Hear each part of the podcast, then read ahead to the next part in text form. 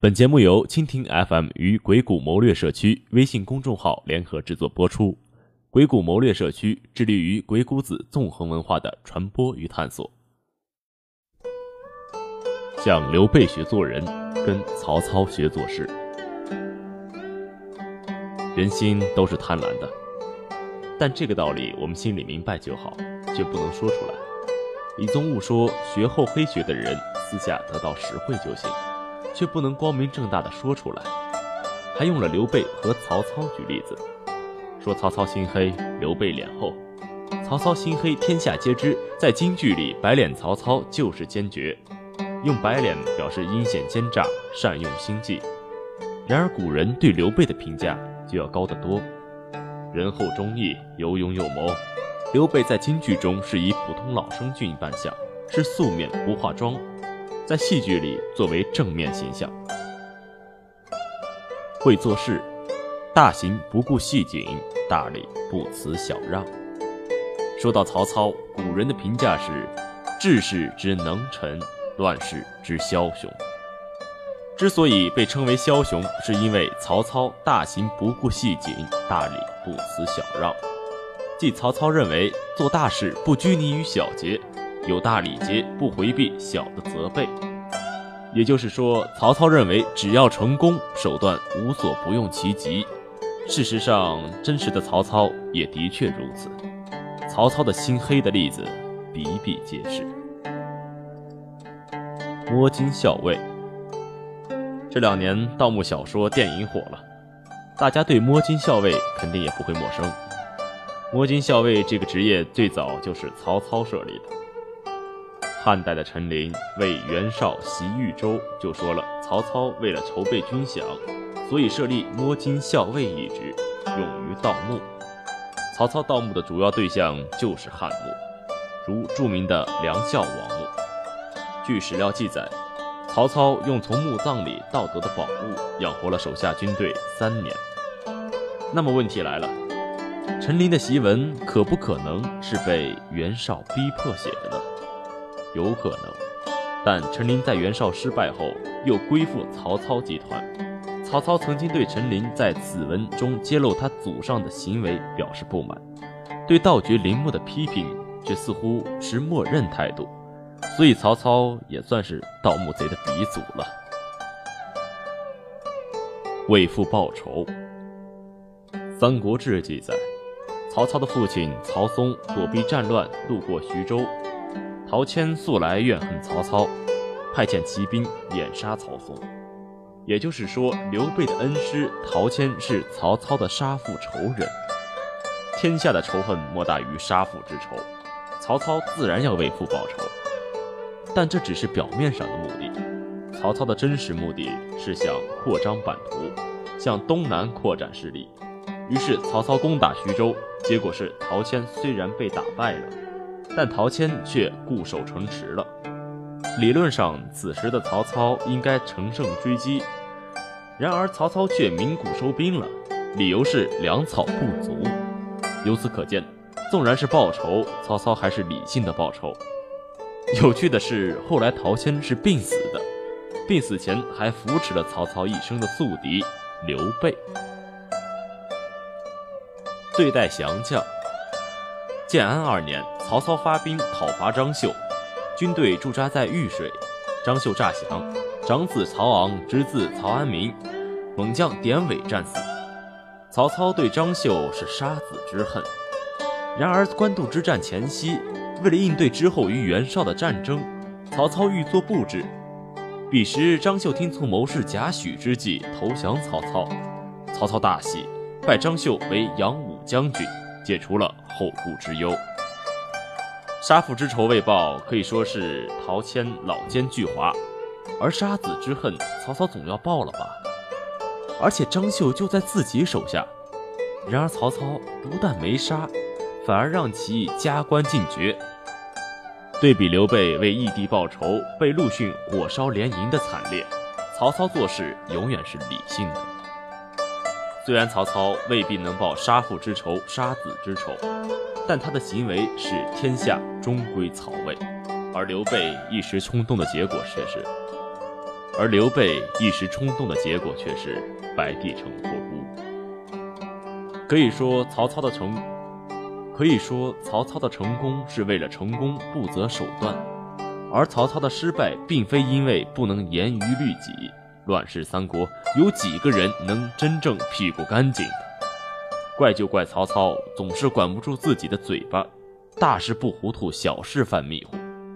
曹操虽然英雄一世，却逃不过万世骂名，就因为不拘小节。随口来了一句“宁我负天下人，不可叫天下人负我”的名句。曹操说出这句话时，已经注定了他在中国历史上不可能拥有一个好名声。而另一位就聪明多了，会做人。勿以恶小而为之，勿以善小而不为。三国时期，说到曹操一生最大的竞争对手，那应该就是刘备了。那另一位孙权呢？曹操曾叹道：“生子当如孙仲谋。”在曹操眼里，孙权是后辈，虽然杰出，但还是后辈。青梅煮酒时，曹操所言：“天下英雄，唯使君于操耳。”可见，在曹操眼里，刘备的分量。陈寿评论刘备的才干不及曹操，但其弘毅宽厚，知人待事，百折不挠，终成帝业。刘备自己说自己成功的原因是“美与操反，事乃成耳”，就是说自己就是要和曹操做的不一样，才能在逐鹿中原中有自己的一席之地，在天下英雄中能有所成就。曹操是个做事的高手，而刘备是个做人的高手。禅让徐州牧。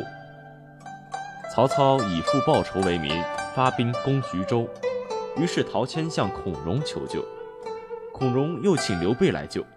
刘备带兵出战，打败曹操，缓解徐州危机。陶谦便想将徐州让于刘备。刘备推辞再三，并写信给曹操，希望他退兵。于是吕布威胁曹操后方，曹操便给了刘备顺水人情，退兵而去。这是第一让。然后陶谦再让徐州，刘备认为说着因为朋友之意才来，拒不接受，但答应驻守徐州附近。这是第二让。后陶谦病重，再请刘备执掌徐州，刘备又辞，陶谦死不瞑目。这是第三让。后来刘备在徐州百姓拥戴下，才做了徐州牧。一个徐州牧让刘备连让三次，有人说是刘备品德好，错，因为徐州迟早是刘备的，刘备需要下一盘棋，告诉世人，这徐州不是我抢的，是人家非要给我的，是老百姓拥戴我。其实这就是禅让的老把戏。但这么做的好处是，刘备重情重义的名声传遍了天下。如果真真若如此，后来刘备为什么老是占着荆州不走呢？三顾茅庐，请诸葛亮出山的故事里，刘备被描绘成了求贤如渴、礼贤下士的好领导形象。三顾茅庐的确是个土办法，也是个笨办法。那么他为什么不直接听张飞的，直接把诸葛亮绑了去呢？这正是刘备会做人的原因所在。刘备是聪明人，三顾茅庐，就算诸葛亮不出来，但刘玄德礼贤下士的形象也肯定推广出去了。彼时的诸葛亮不出来，那诸葛亮不识体统，说不识相。而同为聪明人的诸葛亮也明白这个道理，他揣摩到了刘备的心思，而且刘备的重。而且刘备的重骑之术也打动到了诸葛亮，所以二者一拍即合，一而再，再而三。不是刘备吃饱了没事干，而是刘备明白要得到一个谋士的忠诚，首先要得到他的心。顺便，刘备又多了一个求贤若渴的美名。白帝城托孤，刘备和诸葛亮的关系自古被视作君臣关系的典范。刘备三顾茅庐，诸葛亮鞠躬尽瘁，但这一段佳话也仅仅是佳话。实际上，刘备临死前还玩了一把诸葛亮，这一招是曹操教的。据《三国志》记载，刘备知道自己时日无多了，所以临死前跟诸葛亮说：“你的才华胜过曹丕十倍，必然能成就大事。我儿子刘禅如果懂事的话，你就辅佐他；如果他不懂事儿，你就取而代之吧。”这句话像不像曹操说的“天下英雄唯使君于操耳”？如果诸葛亮高兴地说：“好的，好的，听你的就是了。”那诸葛亮肯定看不到明天的太阳了。诸葛亮是怎么做的？诸葛亮听到这话，立即哭拜在地，说：“臣一定尽力辅佐太子，一直到死了为止。”说完叩头。刘备说完，双眼一闭，断了气，终年六十三岁。刘备用计维系了这一段君臣佳话，被传为美谈。而且话都说到这份上，诸葛亮怎敢篡权？而曹操千算万算没算到，苦心经营的曹魏，却在自己死后没几年，就被同样托孤的司马家族给窃取了，最终三国归晋。其实这些三国老炮儿心里还是有数的，曹操始终没有称帝，司马昭始终没有亲手灭了曹魏，毕竟老炮儿还是懂规矩的。阿信说：“你以为我要说做人和做事的艺术？”要分析曹操、刘备是怎么成功的，那是成功学大师的事儿。既然咱们是读鬼谷子的，当然要用鬼谷子的思维思考。不管是曹操的不拘小节，还是刘备的谨言谨慎，其实都是成功者的必要因素。会做事能成功，会做人也能成功。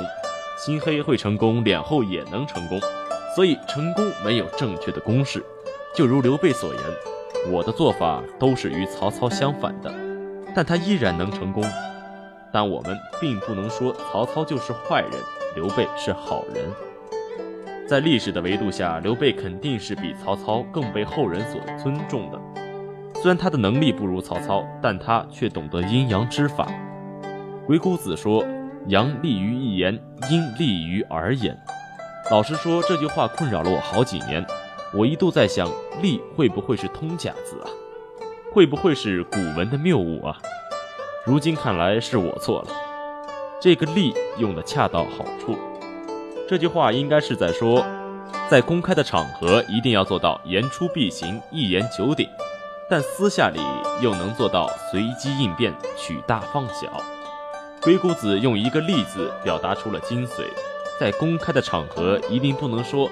宁我负天下人这样的话，否则连个京剧都是白脸，还要被骂个几千年，就太不值得了。所以说话一定要分场合，有些话你们放心里就行。您说呢？本文作者鬼谷阿信，鬼谷谋略社区集结全国近十万纵横爱好者的智慧社群，鬼谷谋略社区致力于复兴鬼谷子纵横学。